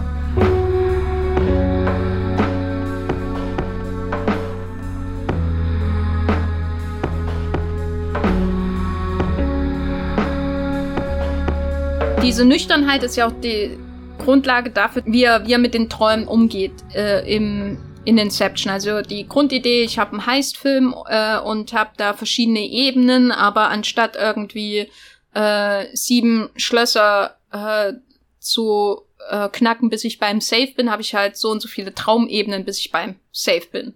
Mhm. So, das ist das ist die Idee von Inception und ähm, was damals viel kritisiert wurde, an Inception, was ich auch nachvollziehen kann, ist natürlich dieses Problem, dass er oder dieses nicht mehr Problem, um das mal sachlich oder oder äh, unvoreingenommen zu sagen, diese Idee, dass man Träumen mit einer sehr sehr klaren Logik begegnet, ne? Bis hin zu so und so vier Minuten vergehen in dieser Ebene, das bedeutet so und so viele Stunden in dieser, so und so viele Wochen in dieser und so weiter und so fort. Also alles funktioniert sehr stark nach einem klaren Regelwerk, das äh, eine klare ähm, Kausalität auch hervorbringt von Ursachen und Wirkung, was ja in einem Traum eigentlich nicht so funktioniert. Ne? Im Traum kannst, kann sich auf einmal alles komplett verändern. Äh, und das ist ja auch das Schöne. Und am Anfang, am Ende kann man sich nicht mehr so richtig dran erinnern, nur noch an Teile und man weiß nicht mehr, wie das überhaupt zusammengekommen ist und so weiter. Und hier ist alles sehr klar, strikt alles hat einen Anfang, ein klares Ende. Was äh, sagst du denn zu seinem Ansatz im Umgang mit Träumen? Sind, ist das für dich trotzdem noch ein surrealer Film zum Beispiel? Oder ähm, geht er da einen ganz anderen Weg? Also surreal weiß nicht, ob ich. Ich glaube, dazu habe ich schon andere Filme gesehen, die, die mehr dieses ja äh, äh, bewusstseinserweiternde Element meinetwegen mitbringen. Also er hat nie wirklich diese 2001-Szene. Gut, die hat er später in, in Interstellar mit drin, wo du wirklich das Gefühl hast, da da da tauchst du gerade in einen unerforschten Raum ein, weil es sind ja nur vertraute Dinge, die er eigentlich findet und und da fand ich immer die ja, ich weiß nicht. Also einerseits dieses diesen diese, ähm, ich habe versucht mir zu erklären, warum, warum geht er da so analytisch ran und stellt Regeln auf. Das liegt vielleicht auch einfach daran, dass wir uns Träume ja auch schwer erklären können oder wir erinnern uns schlecht dran, irgendwie der Traum passiert einfach, wobei, wenn du wahrscheinlich irgendwie dich da mehr reinliest, dann, dann kann man da auch schon analytischere Dinge anstellen, aber so finde ich es erstmal interessant irgendwie. Ich mag das sogar manchmal, wenn mir ein Film so ein paar Regeln erklärt, nach denen er spielt, weil dann weißt du ja auch immer, oder ich weiß nicht, das ist einfach ein sehr praktisches Werkzeug, um eine Dramaturgie irgendwie aufzubauen, weil, weil ganz klar abgesteckt wird, das kann passieren, äh, das kann nicht passieren, aber ne, und das darf auf keinen Fall passieren, weil sonst geht alles schief. Und das ist ja dann der interessante Punkt, wo, wo, wo der Film rumtänzelt, wenn, wenn er die Regeln, die er, die davor sehr ausführlich erklärt, wenn er, wenn er da immer ein bisschen äh, dann da auf die Kippe geht und, und du jetzt immer denkst, oh Gott, jetzt wachen sie gleich alle auf oder wachen gar nicht mehr auf. Ähm, ja, ich weiß nicht, das, das finde ich eher ein, ein, ein sehr, sehr interessantes, praktisches Werkzeug, um diesen Film vorwärts zu bringen. Allerdings habe ich mich auch gefragt, warum die Traumwelt nie aussehen wie, als wäre jetzt ein Terry Gilliam-Film oder so eingetaucht. Ich meine, klar, er ist nicht Terry Gilliam, aber das funktioniert für mich eher so auf der Meta-Ebene, wo Inception dann ein großer Kinofilm ist und der träumt in seinen verschiedenen Träumen dann eben ein Film Noir, ein Bond-Film, ein, keine Ahnung, Paris Club Zusammenfilm. Welcher ist das? G.I. Joe. G.I. Joe. Da wird doch im ersten Mal doch äh, Paris zerstört. Ach so, den habe ich gar nicht gesehen. Ich kenne nur den zweiten mit äh, Channing Tatum. Aber da müsste ich mal den ersten der spielt auch Channing Tatum auch mit, der ist doch die Hauptrolle. Ach so, Gott, ja, guck, so, so, so schlecht kenne ich mich im G.I. Joe Franchise aus. Ähm, das wichtige Franchise, was man kennen muss. Ja, und, und äh, weiß nicht, irgendwie, da, da ist dann irgendwie Inception mehr so, so ein Film über das Kino an sich und vielleicht das Filme machen, kommen wir später auch noch drauf zu sprechen, wie, wie sich der Film zum Traum verhält oder so, ähm, da, dass er da sein, seine Träume halt eher so wie, wie kleine Mini-Exkurse gestaltet, wie, wie eine schöne Kulisse, die er da irgendwie in so einem alten Studiolot gefunden hat, äh, in den 50er Jahren, keine Ahnung, und sich gedacht hat, das wäre doch eigentlich ganz cool, wenn ich hier diesen auf den ersten Blick geleckten 2010er Blockbuster, der hier absoluten äh, Ansprüchen, die der moderne Kinogänger irgendwie hat, entspricht. Also so, so halt, also so, so Inception schreit ihr entgegen, hallo, ich bin ein Mega-Blockbuster. Ich bin, bin bestimmt für dein 3D, 4D, X, IMAX, Kino, whatever und werde dich von oben bis unten beschallen, dass du am Ende durchgeschüttelt äh, wieder rausgehst und, und dass er da irgendwie durch die Träume, ja, ich weiß nicht, zeigt, wie tief seine Wurzeln zurückgehen. Das finde ich einen schönen ähm, Gedanken irgendwie Wobei das ja auch dann eher weniger mit äh, ja der Geschichte, die uns der Film direkt erzählt, zu tun hat, als das über, wie ich den Film jetzt das letzte Mal so generell als als großen Kinofilm eben wahrgenommen habe. Wie tief? Was meinst du jetzt mit den Wurzeln? Naja, dass, dass, dass du zum Beispiel dann diese, diese Referenzpunkte ausmachen kannst und, und eben erkennst, okay, die, die Marion Cotillard-Figur könnte auch in einem Film noir vielleicht auftauchen oder so. Also, dass, dass selbst wenn du ja irgendwie Inception sagst, oh, er ist so, so originell und, und so neuartig, aber äh, das stimmt ja auch nicht. Nolan hat sich ja auch von ganz vielen anderen Dingen inspirieren lassen, die schon irgendwie da gewesen sind, aber auch einfach tolle Motiv Geber sind, um, um, um jetzt da das im neuen Gewand irgendwie ähm, zu zeigen, zu einem kleinen Remix draus zu machen oder so. Und, und irgendwie mag ich das, dass, dass der Film Level zum Entdecken hat. Also das, das ist ja auch so ein kleiner Reiz, den hier ein paar von den Resident Evil Filmen mit sich bringen, dass du da von, von einem Raum in den nächsten irgendwie kommst. Ah, jetzt bringst du aber einen mhm. Großmeister ins Gespräch, gegen den dann Nolan aber abstinkt. Findest du, Paul W. S. Anderson ist ein größerer Meister als, als Christopher Nolan? Ja. Also hm. alle, also ich finde auch, dass ähm, Resident Evil Retribution, Retribution. Äh, bessere Inception ist. Das ich finde auch, aber ich finde auch, dass Shutter Island der bessere Inception ist. Also wenn die Liste der besseren Inceptions ist bei mir sehr lang, Matrix, Shutter Island, Resident Evil Retribution, äh, gibt's viele. Das wäre mal eine Top-Liste, die ich gerne auf Movieplot lesen würde. Also ich hatte, das hat ich glaube, hatte ich auch im Vorgespräch erwähnt, ich hatte so ein bisschen das Grundproblem jetzt beim Wiederschauen, dass ich mich wieder an demselben Ding aufgehangen habe, äh, also jetzt beim Schauen nicht äh, ähm, wie, wie damals im Kino, nämlich die Idee, dass man Träume so langweilig gestaltet wie möglich. Mhm. Was er ja hier macht. Und dann habe ich überlegt, beim Wiederschauen, also im Sinne von äh, alles, was das chaotisch Surreale an Träumen irgendwie aufmacht, wird ausradiert und ähm, durch Erklärungen und äh, Kausalitäten ersetzt. So, das macht es für mich halt super langweilig, wenn ich äh, mich mit Träumen beschäftige in einem Film. Warum soll ich jetzt das Geilste an Träumen rausnehmen so in der Art? Dann habe ich überlegt, ist das jetzt ein Problem des Films oder ist es ein Problem von mir? Also, dass ich ähm, jetzt diese, dieses Verständnis von Träumen habe und das auf den Film auffropfe, das wäre ja, dann läge das Problem ja bei mir, ne? Also ich, äh, äh, das, das ist ja nur zum Teil dann wirklich den Film anzulassen und hauptsächlich mir anzulassen, dass ich solche starren Vorstellungen habe. Und dann habe ich überlegt, oder ist das eben ein Problem des Films, dass er, ähm, dass er Träume so begreift, wie er sie begreift, oder dass er sich von Anfang an selber diese Regeln stellt. Ähm, weil man will ja auch irgendwie, zumindest versuche ich immer Filme nach ihren eigenen Regeln auch ein bisschen zu beurteilen. Ne? Also deswegen beurteile ich eben Paul W. S. Anderson Film anders als ein äh, Paul Thomas Anderson Film und so, ne? weil sie eben andere Herangehensweisen, Regeln haben, die sich selbst stellen ähm, und dann ähm, muss ich halt schauen, inwiefern ähm, werden sie ihnen sich selbst gerecht oder eben nicht. Vereinfacht gesagt. Und bei Inception habe ich so das Problem, dass ich glaube, ich hätte nicht so ein Problem damit, dass das alles so langweilig in Anführungszeichen ist, wie er mit Träumen umgeht, wenn er nicht selber noch ständig die Regeln erklären würde, die er hat. Weißt du, also es ist halt, es ist ja nicht mal so, dass diese furchtbare, furchtbare äh, Ellen Page Figur und ich mag ja Ellen Page im Gegensatz zu Marion Cotillard, dass die den ganzen Film über nur Fragen stellt und Erklärungen bekommt.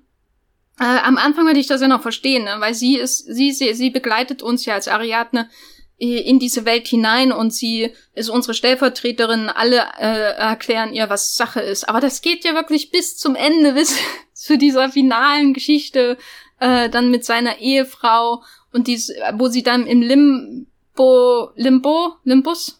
Ich sag mal auf Deutsch. Äh, Limbus sind, äh, wo ich dann auch denke, oh, das ist ja, also da wäre ja auch ein surrealer Film total äh, äh, drunter zusammengebrochen, mhm. wenn so, weißt du, also das ist dann völlig egal, wie er Träume begreift, wenn er selbst das auch noch doppelt und dreifach erklären muss. Das ist, glaube ich, mein, also ich glaube, das ist so das, das größte Ding, wenn ich ähm, mir Inception anschaue, dass er sein, er hat sein eigenes Regelwerk, was absolut nachvollziehbar ist und ich kann ihm auch nicht vorwerfen, dass er letztendlich Träume so langweilig gestaltet, weil es ist, es sagt er von Anfang an, dass er es machen wird. So. Und es geht ja auch um Architekten, es geht um das Bauen von Welten, also funktioniert es ja von vornherein anders als Träume, die sich von selbst natürlich organisch entfalten. So wäre meine Erklärung, warum das eben so abläuft, wie es abläuft in dem Film. Aber dann muss, der hält er auch noch den Zuschauer für so bescheuert und lässt ihn, finde ich mal, nach seiner eigenen Logik sich entfalten, damit wir irgendwas auch aus der filmischen Erzählung zum Beispiel raffen und nicht nur, weil uns gerade jemand wieder das auf der Tonspur erklärt. Und das ist, glaube ich, was ich ihm am Ende am meisten vorwerfe. So. Nicht mal so sehr, dass er jetzt nicht den surrealen Weg geht, weil es ist dann eben so, ne? Das ist nicht das, was ihm liegt und das, was ihn hier interessiert dann macht das halt nicht, kann ich ihm nicht vorwerfen, sondern dass er die Konstruktion, die er hat, diese Welt, die er erschafft und diese Welten, diese Ebenen, dass er die nicht für sich sprechen lässt. Weil, weil das hat mich, also diesmal war ich wirklich, wirklich, wirklich wütend auf ihn, Und ich habe jedes Mal laut gestöhnt, wenn wieder so ein Dialog kam und ich nur dachte, boah, gib dir doch mal eine Challenge, mach mal einen Stummfilm und schau, was wird. Aber ohne Zwischentitel, die sieben Seiten lang sind dann jedes Mal. So, weil, weil, äh, warum, warum? Ne? Du hast so viel, was du machen kannst. Dieser enorme Aufwand, dieses in Anführungszeichen originelle, äh, diese originelle Idee, weil es ist ja wirklich beeindruckend, wie er da seine verschiedenen Heists parallel aufbaut. Und ich dachte auch wirklich so, boah, das ist, dass er sich das überhaupt getraut hat, ist schon krass so, ne? Wie, wie diese drei verschiedenen Action-Szenen alle parallel ablaufen, auch wenn sie nicht besonders gut inszeniert sind. Aber andere Sache. Und dann muss er trotzdem, dann hat er kein Vertrauen irgendwie in den Film, den er eigentlich dreht. So, in die filmische Sprache, die er entwickelt, in die Bilder, die er, in die, die er findet. So, das finde ich wirklich, bricht ihm äh, das Genick, wie mal die auf dem Boden ankommt. Autsch. Hast du dem etwas entgegenzuhalten, Matthias? Na, ich äh, kann den Kritikpunkt äh, schon nachvollziehen, weil ich meine, das ist ja auch was, was ich eine Zeit lang, was mich gestört hat, nur, ja, ich weiß nicht, da, dazu finde ich ihn dann doch zu interessant und faszinierend, den Film als das, das, das jetzt irgendwie, ja, ich weiß nicht, das alles für mich dermaßen runterzieht, dass es, dass es den Film für dich unerträglich macht. Ähm, ich habe ja vorhin gesagt, das letzte Mal, als ich ihn geschaut habe, war ich eben sehr befreit irgendwie von all diesem Diskurs und so. Und das war wieder wie so ein, jetzt gucke ich den Film mal nur für mich irgendwie, ohne an all das zu denken, was irgendwie da draußen an Theorien und, und eben auch eben an Kritikpunkten existiert. Und, und da war ich dann einfach nur begeistert, wie viel ich da wieder mitgenommen habe. Und ähm, ich würde mir auch manchmal wünschen, dass die Ellen Page-Figur. ich will sie nicht rausstreichen, weil das würde ja bedeuten, Ellen Page wäre nicht im Film. Aber ja, das ist schon ärgerlich. Das ist vor allem, danach hat sie noch diesen Kurs mit Joseph Gordon-Levitt, wo ich auch denke, die, dich interessieren die Figuren doch ein Dreck. Diese meine ich jetzt. Die interessieren ja, ja, ihn ja, ja wirklich überhaupt nicht. Äh, und dann noch so tun, als ging's da um irgendwas. Da dachte ich auch, jetzt sei doch mal ehrlich mit dir selbst, lieber Christopher, ne, und konzentriere dich auf das, was dich interessiert, weil das interessiert sich offensichtlich nicht, genau wie ihn die dummen Jokes zwischendurch nicht interessieren, die so richtig gelangweilt sind. Ich finde auch Tom Hardy hat bei mir gar nicht funktioniert, als ich nochmal geschaut habe. Irgendwie, der, er sagt doch hier, hab keine Angst vor was Größerem zu träumen oder irgendwie sowas, als er dann hier seine fette Wumme auspackt, um, um irgendwie äh, für Action zu sorgen. Ach, generell finde ich die, die Tom Hardy-Figur, ja, weiß nicht, die ist sehr rätselhaft. Die wirkt auch sehr unnolenhaft, finde ich. Also eigentlich ist das ja schön, wenn er, keine Ahnung, da aus seinen Grenzen rausgeht. Und insgesamt vielleicht auch einfach nur seltsam, weil du Tom Hardys ganzes Gesicht siehst. Da wusste ich manchmal gar nicht, wie ich reagieren soll. Da war dann schon Dark Knight Rises deutlich angenehmer und Dunkirk, dass er da wieder einen Mundschutz auf hatte. Ich finde, äh, Tom Hardy war gut, aber er war in einem anderen Film als die anderen. Ja, das kann man vielleicht auch er war sagen. In seinem, er war in seinem, äh, äh, weiß nicht, so, so Mission Impossible, die Jeremy ja. Renner-Rolle. Oh. Und da wäre er super. Oh Gott. In einer anderen? Welt wäre Jeremy Renner in Inception. oh Gott. Was denkst du denn, verrät der Film und sein Umgang mit Träumen über Christopher Nolan als Filmemacher und wie er Filme auch betrachtet? Weil er in, ne, ähm, der ist ja so, dass er hier äh, Gedanken bei uns auch inceptet durch seine Filme. Hast du mal drüber nachgedacht? Ich fühle mich manipuliert vom Großmeister hier. Also das geht gar nicht. Der wird jetzt gecancelt und abgehackt. Ja, fällt mir gerade ein, ich habe eine Zeit lang mal so einen Tumblr gemacht, der hieß Christopher Nolan Explaining Things. Und da habe ich immer so äh, banale Behind-the-Scenes-Bilder, wo einfach irgendwie so, weißt schon, siehst der, macht jeder Regisseur, wo er dann da steht und irgendwie so mit der Hand deutet. Und dann habe ich immer so untertitelmäßig drunter die, die einfachsten Dinge geschrieben mit, das ist eine Kamera. und eben, ja, keine Ahnung. Ich fand das Wie er mit äh, Daumen und Zeigefinger ja. äh, den, das, den Frame macht, da so muss das Kamerabild sein. Ja, eigentlich, äh, das tut mir irgendwie ein bisschen leid. Ich weiß gar nicht, warum ich das gemacht habe. Ich guck nichts lieber an, als irgendwie so Behind-the-Scenes-Szenen, wo, wo du da ein bisschen ein Gefühl bekommst, wie, wie läuft's da am Setup. Und ich meine, klar, früher oder später macht jeder Regisseur diese, diese, diese Geste, wo du gerade beschrieben hast, mit seinen zwei Händen, wo er das Bild sich vor dem imaginären Bildschirm framet oder was auch immer.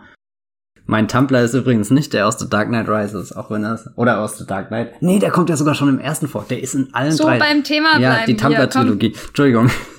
also ich glaube schon, dass da viele Parallelen sind. Ich muss als erstes immer, also ich meine, gerade machen ja auch die Robert Pattinson-Bilder irgendwie die Runde, wo er hier mit Charles und so genauso aussieht wie, wie ein, ein junger Christopher Nolan, jetzt bei dem Tenet, dem neuen Film der hoffentlich bald kommt, wenn er nicht schon wieder verschoben wird. Aber der äh, Dom Cobb, der konstruiert ja und baut seine Träume. Der sieht ja da auch irgendwie was Geniales und denkt sich Strategien aus. Und das habe ich auch bei Christopher Nolan, wenn ich so äh, sehe, wie er seine Drehbücher schreibt und auch wie er, wie er seine Filme aufbaut. Und, und ich meine, der Tenet wurde ja angekündigt als der neue Christopher Nolan-Film, als der Event-Movie, den Warner Brothers im Sommer 2020 rausbringt und dann gleich schon wieder mit so einer Menge Details ausgestattet wie 70 Millimeter und IMAX und analoges Kino. Und also da, da steckt ja schon irgendwie ein erstmal was Systematisches ähm, auch irgendwie drinne. Und, und das finde ich ganz, ganz interessant, dass, dass das so, so ja, ich weiß nicht. Ich frage mich manchmal, ob Nolan zuerst irgendwie an das Material und die Form denkt, bevor er irgendwie an,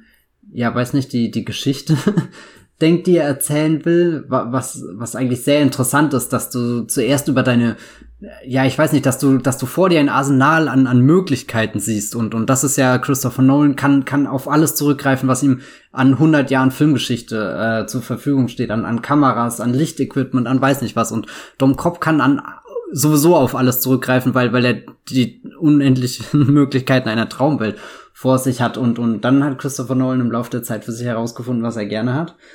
Ähm, und, und daraus baut er dann seine Filme. Und äh, Dom Cobb mag halt Fahrstühle zum Beispiel, ähm, die in die Tiefe gehen. Was ich auch ein interessantes Element finde, weil der Fahrstuhl ist schon wieder so was Mechanisches. Irgendwie, weißt du, was, was für den ähm, Fortschritt steht, eine Gesellschaft, die im Aufbruch ist, so, so Modernisierung, wir müssen nicht mehr die Treppen gehen, äh, nicht so wie, wie der Batman da langsam aus seinem Tunnelloch rauskriechen, sondern wir können bequem von hoch nach unten per Knopfdruck fahren und trotzdem wirkt dieser Fahrstuhl A, als könnte er irgendwo enden, wo du gar nicht hin willst. Also verirrst dich da schon irgendwie in diesem langen, dünnen Schacht. Aber auf der anderen Seite wirkt er auch so klapprig und, und das hat was, was Wärmendes, dieses Holz, auch ein bisschen was Nostalgisches, weil Fahrstühle so nicht mehr aussehen. Jetzt hast du ja nur diese, diese High-Profile-Fahrstühle, die silber und kühl sind. Aber dieser Fahrstuhl, der wirkt noch so, als könnte er jeden Moment stecken bleiben. Und das ist ja vielleicht auch äh, das Schlimmste, was überhaupt passieren kann, dass Meinst du nicht du jetzt den, mit denen er in sein Unterbewusstsein fährt, Ja, oder den, mit dem äh, Joseph Gordon-Levitt sein Menschenpäckchen pack- packt? Na, das, das, das Menschenpäckchen der Fahrstuhl ist leider nicht so gut erforscht wie der, wo er ins Unterbewusstsein. Weil der, der Menschenpäckchen-Fahrstuhl sieht schon aus wie der im Hyatt, wenn wir ähm, zum Pressezentrum äh, von der Berlinale.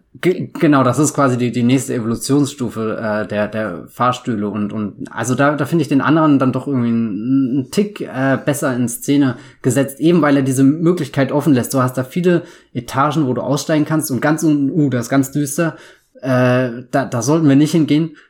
Ich weiß nicht, ob ich jetzt eine Antwort auf meine Frage habe. Es ging darum, ob ähm, Christopher Nolan ähm, Cop ist oder äh, und uns äh, für Ariadne hält. Glaube ich, weiß, so sind seine Filme konstruiert, fürchte ich.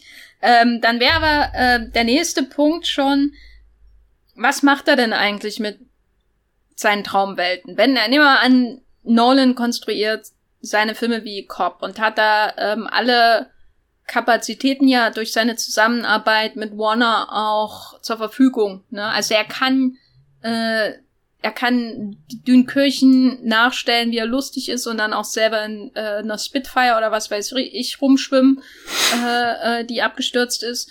Und er kann eben auch Paris einklappen. Ne? Also er hat dieselben Ka Kapazitäten und Möglichkeiten wie Cobb, äh, wenn er irgendwie einen Job bei einem Millionär aus Japan annimmt und so. Aber was macht er denn? Also er, er entfaltet Spektakel, so, aber eine der, sag ich mal, Traditionslinien von Christopher Nolan-Filmen ist ja, dass die Action nicht besonders gut inszeniert ist, so. Äh, da, das war ja damals schon äh, intensivst in der Diskussion äh, nach The Dark Knight Rises. Da gibt's ja berühmte, tolle Videos zu diesen Verfolgungsjagden, die furchtbar sind und so. Also er hat diesen, er hat schon Sinn für das große Bild, wenn er da irgendwie in The Dark Knight, äh, ich rede über Dark Knight Rises, ich rede natürlich von The Dark Knight. Bei Dark Knight Rises weiß ich nicht mehr, was mal dran, drin passiert ist, außer dass da eine Frau am Ende gestorben ist in einer lustigen Szene. Aber ähm, in The Dark Knight hatte das den Sinn für das große Bild, wenn sich da dieser LKW über, Mhm. äh, um, über, wenn er da fällt, ne, überschlägt, weiß ich gar nicht, wie man das richtig sagt. Äh, genau, aber wenn es dann um das Detail geht, da gibt's Probleme, sag ich mal. Es geht äh, sehr unübersichtliche Action-Szenen äh, und der Tiefpunkt ist dann tatsächlich in The Dark Knight Rises, wenn es da um dieses Boxerei mit äh, Bane geht, wo man sich nochmal fragt, was zum Teufel machst du da mit deinem Riesenbudget und so. Und hier in Inception hat man auch zum Teil große Bilder, also wenn sich die, die Stadt, wenn Paris sich einklappt oder ähm, Ellen Page da ihre zum ersten Mal die, die Möglichkeiten der Traumwelt so ein bisschen ausprobiert und dann diese großen Spiegeltüren auföffnet und so weiter und so fort, wie sie lustig ist.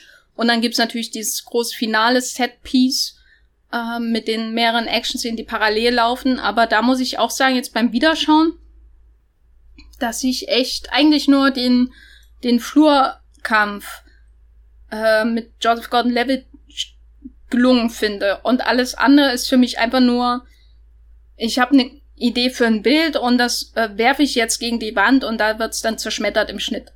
Ich bin von dem Spektakel dieses Films überhaupt nicht überzeugt. Auch nach zehn Jahren nicht, ähm, ist es eher noch schlimmer geworden.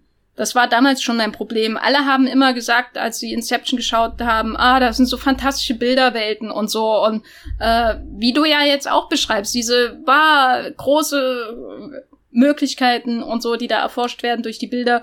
Und ich sehe es einfach nicht. Ich finde die Bilder bei Nolan furchtbar langweilig und auch das, was er mit den Effekten macht, größtenteils auch das Einklappen der Stadt.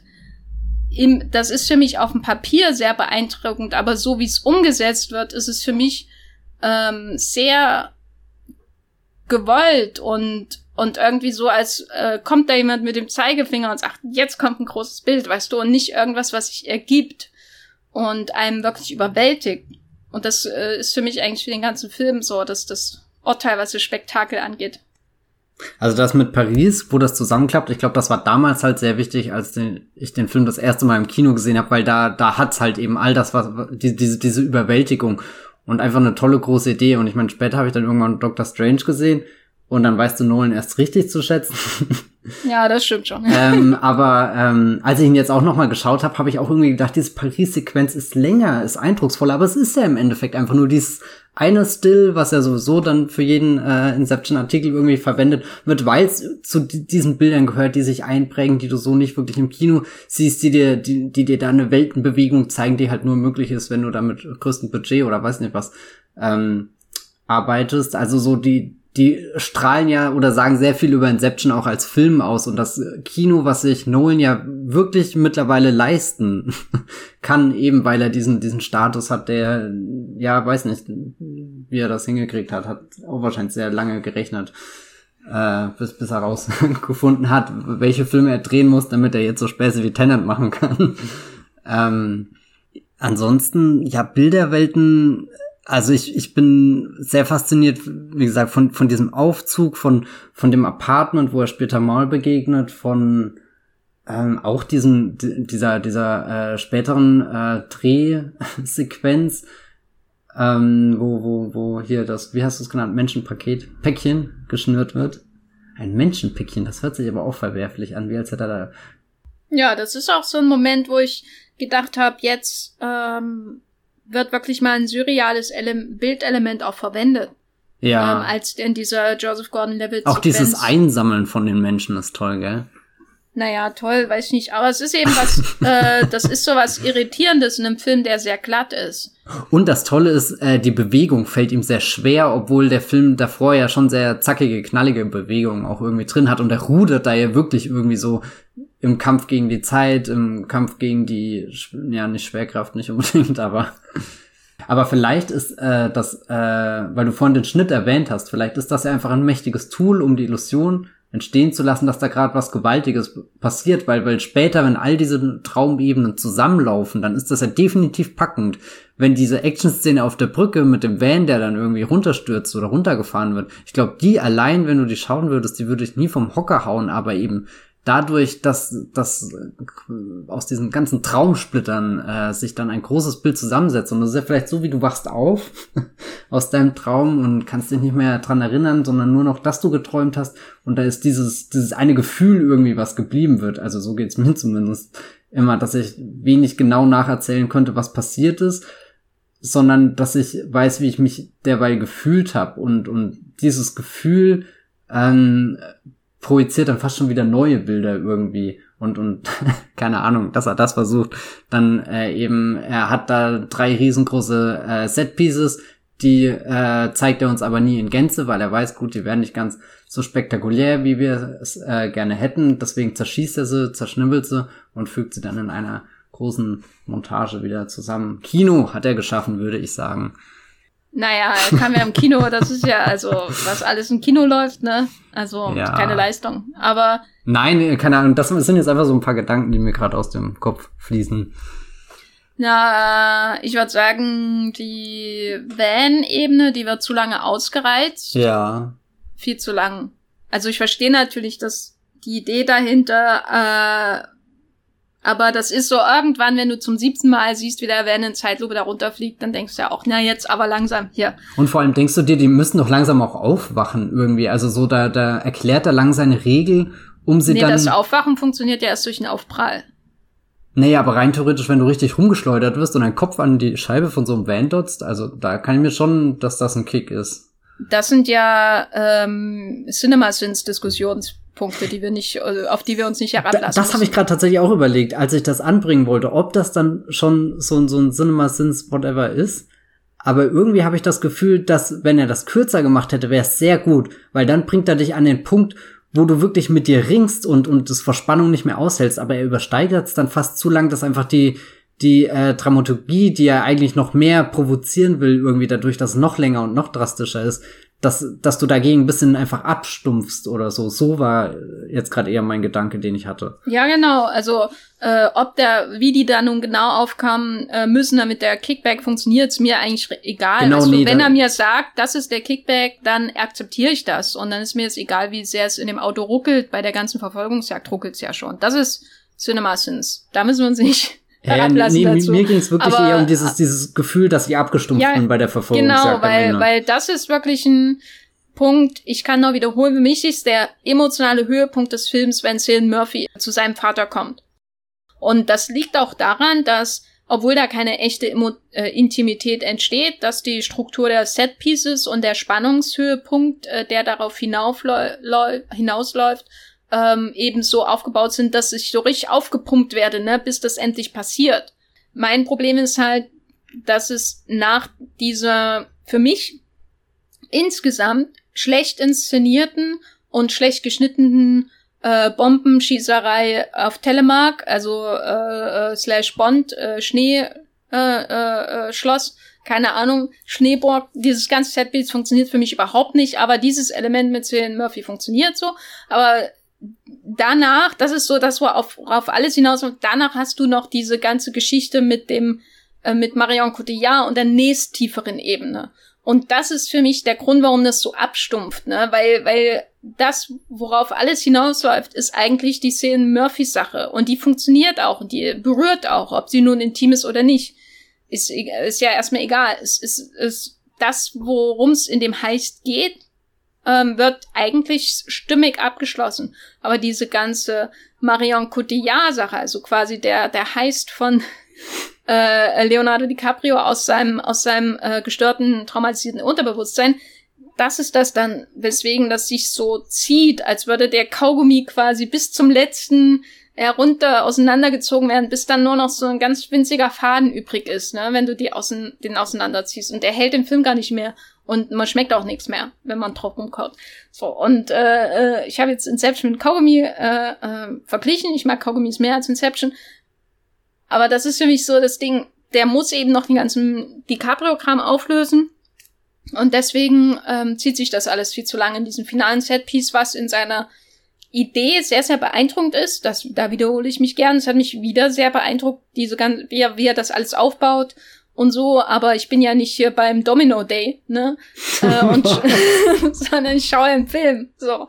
Und, und irgendwann ist dann halt die Luft raus. Und das ist ähm, gerade bei der Limbos, Limbo, ich kann es nicht mehr ähm, im Deutschen, ähm, für mich ein, für mich einfach eine super triste Welt ist, die aussieht wie alle Blockbuster, die danach kamen.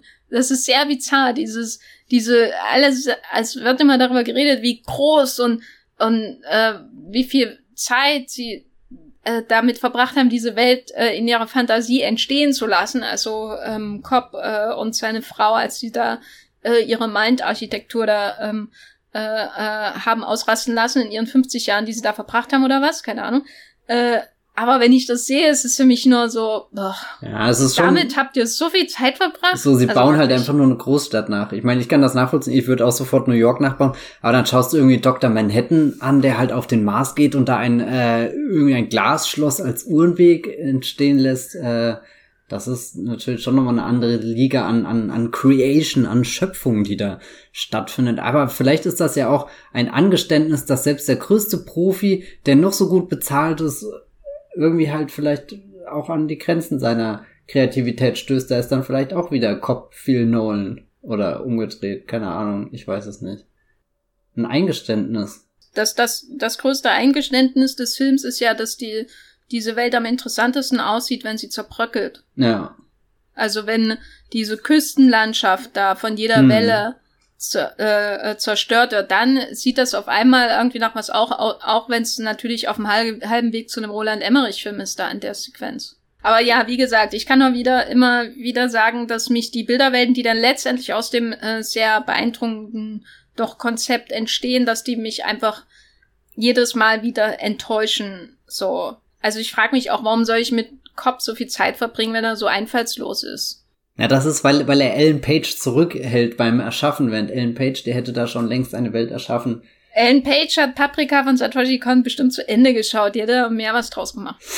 hat sie das mal irgendwo gesagt oder was? Nee, aber da, also sie fängt ja schon an mit dem, mit der Glas, äh, mit der, mit dem Spiegel auf der Straße. Das ist ja direkt aus Paprika, ja. wo ich mir auch denke, hättest du mal bis zur Parade geguckt, Mensch.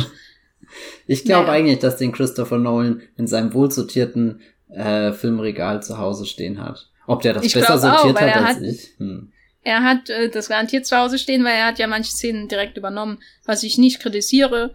Es ist halt so, er hat ja auch einen 2001-Raum drin. Also du hast ja schon gesagt, dass er viel auch vermixt, so an Einflüssen, die er hat.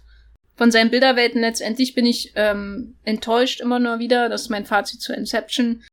Sagen wir, es ist wirklich noch weit von dem entfernt, was später bei Interstellar an Bildern rausgekommen ist. Na, das hast du jetzt gesagt. Ja, ja, das, das, ja, habe ich gesagt. hast du denn das Gefühl, dass er einen positiven oder äh, positiven Einfluss auf das Filmgeschehen in Hollywood hat? Also, ich meine, man könnte schon sagen, dass sowas wie Gravity zum Beispiel ohne den Erfolg von Inception vielleicht nicht in dem Maß möglich gewesen wäre. Dass das Warner äh, dem Regisseur äh, so viel Freiheit auch lässt, den Film zu machen, wie er lustig ist jeder Film, der einen Alfonso Cuarón-Film ermöglicht, ist ein guter Film.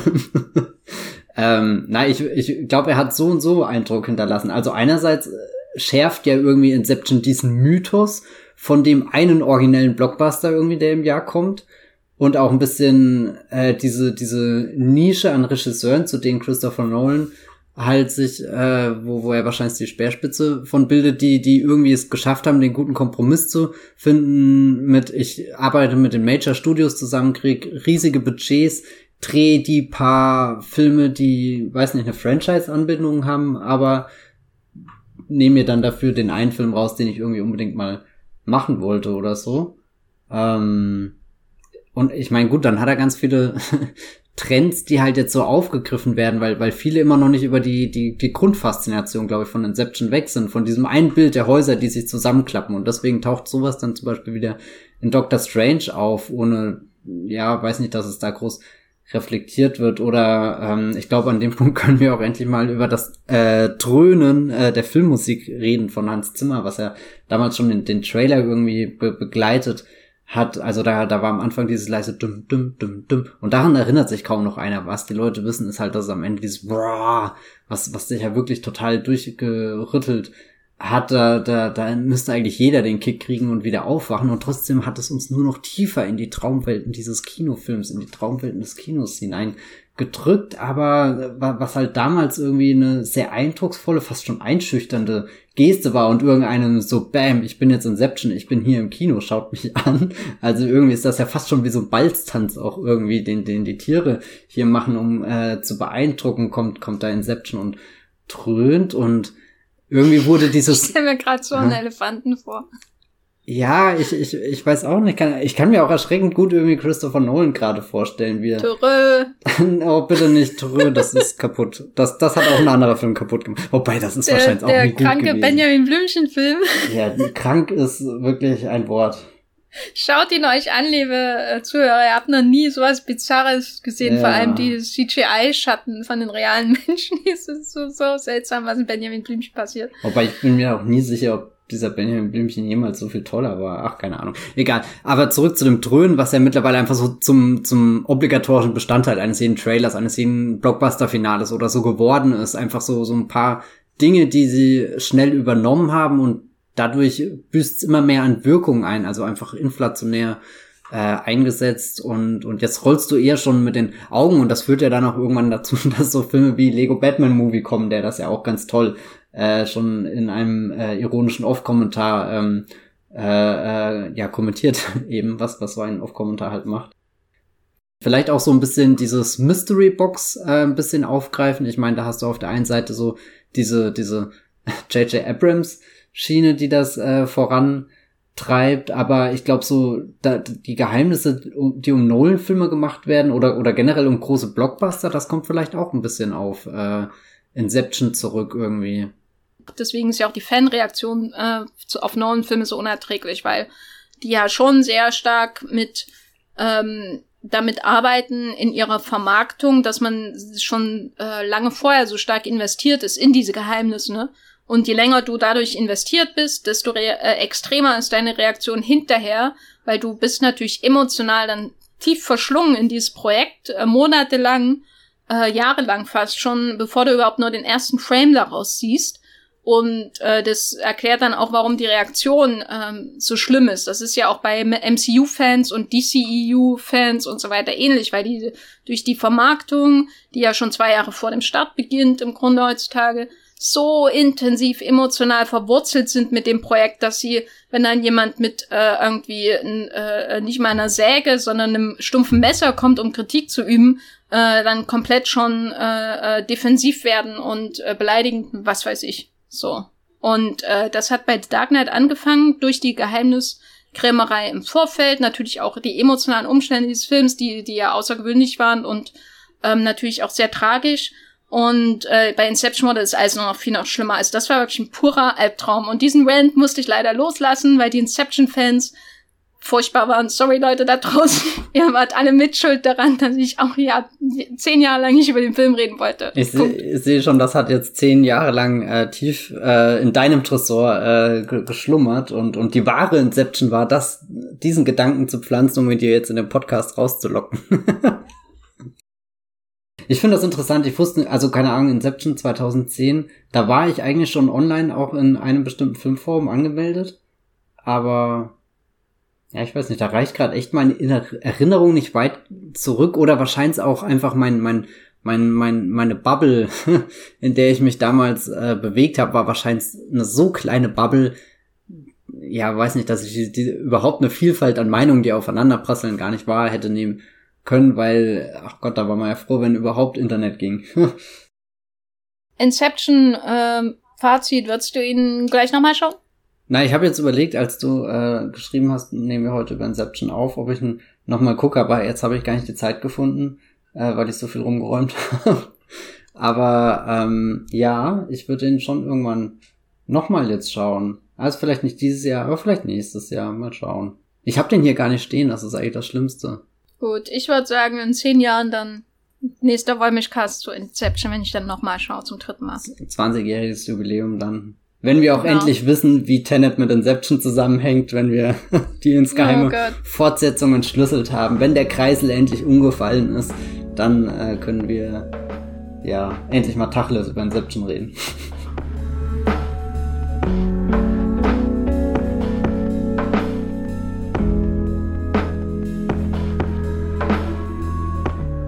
Damit haben wir auch endlich Inception in diesem Podcast hinter uns gebracht. Ich hatte lange Angst davor, dann hatte ich Lust darauf, gestern, und jetzt haben wir es tatsächlich geschafft. Du musstest dich keine Ähm. 24 Stunden mit dem Gedanken auseinandersetzen, das ist doch auch gut. Irgendwann hast du heimlich nebenbei den Gedanken eingepflanzt und gestern ist er gefruchtet, würde ich ja, sagen. Ich habe immer so auf Twitter ganz heimlich so Screenshots und oh, Inception ist eigentlich total der interessante Film, most underrated masterpiece of the 21st century. Okay, nee, das habe ich nicht gesagt. Matthias, wo bist du denn außerhalb dieses Podcasts aufzufinden, während du Leuten den Gedanken einpflanzt, dass Star Wars Episode 9 ein guter Film ist? Oh, ich glaube, den Gedanken habe ich wirklich so fleißig wie keinen anderen eingepflanzt. Aber ich glaube, ich habe auch bei keinem anderen Einpflanzen so gravierend gescheitert wie bei diesem. Ihr könnt euch gern davon überzeugen, wenn ihr meinen Twitter-Feed durchgeht. Da twitter ich als Bibelbrox mit 3e oder einfach unter meinem ganz normalen Namen Matthias Hopf. Ähm, und hoffe euch die, die Schönheit von Star Wars 9 irgendwann näher bringen zu können. Ansonsten könnt ihr mich auf Moviepilot lesen oder auf meinem Blog das Filmfeuilleton. Ich bin auch bei Twitter als Gafferlein mit Doppel F und bei Moviepilot einfach als Jenny Jecke oder The Gaffer und bei Letterbox könnt ihr mir auch folgen als der Unterstrich Gaffer und ich danke euch recht herzlich fürs Zuhören. Passt auf euch auf, wir hören uns beim nächsten Mal. Tschüss. Ciao.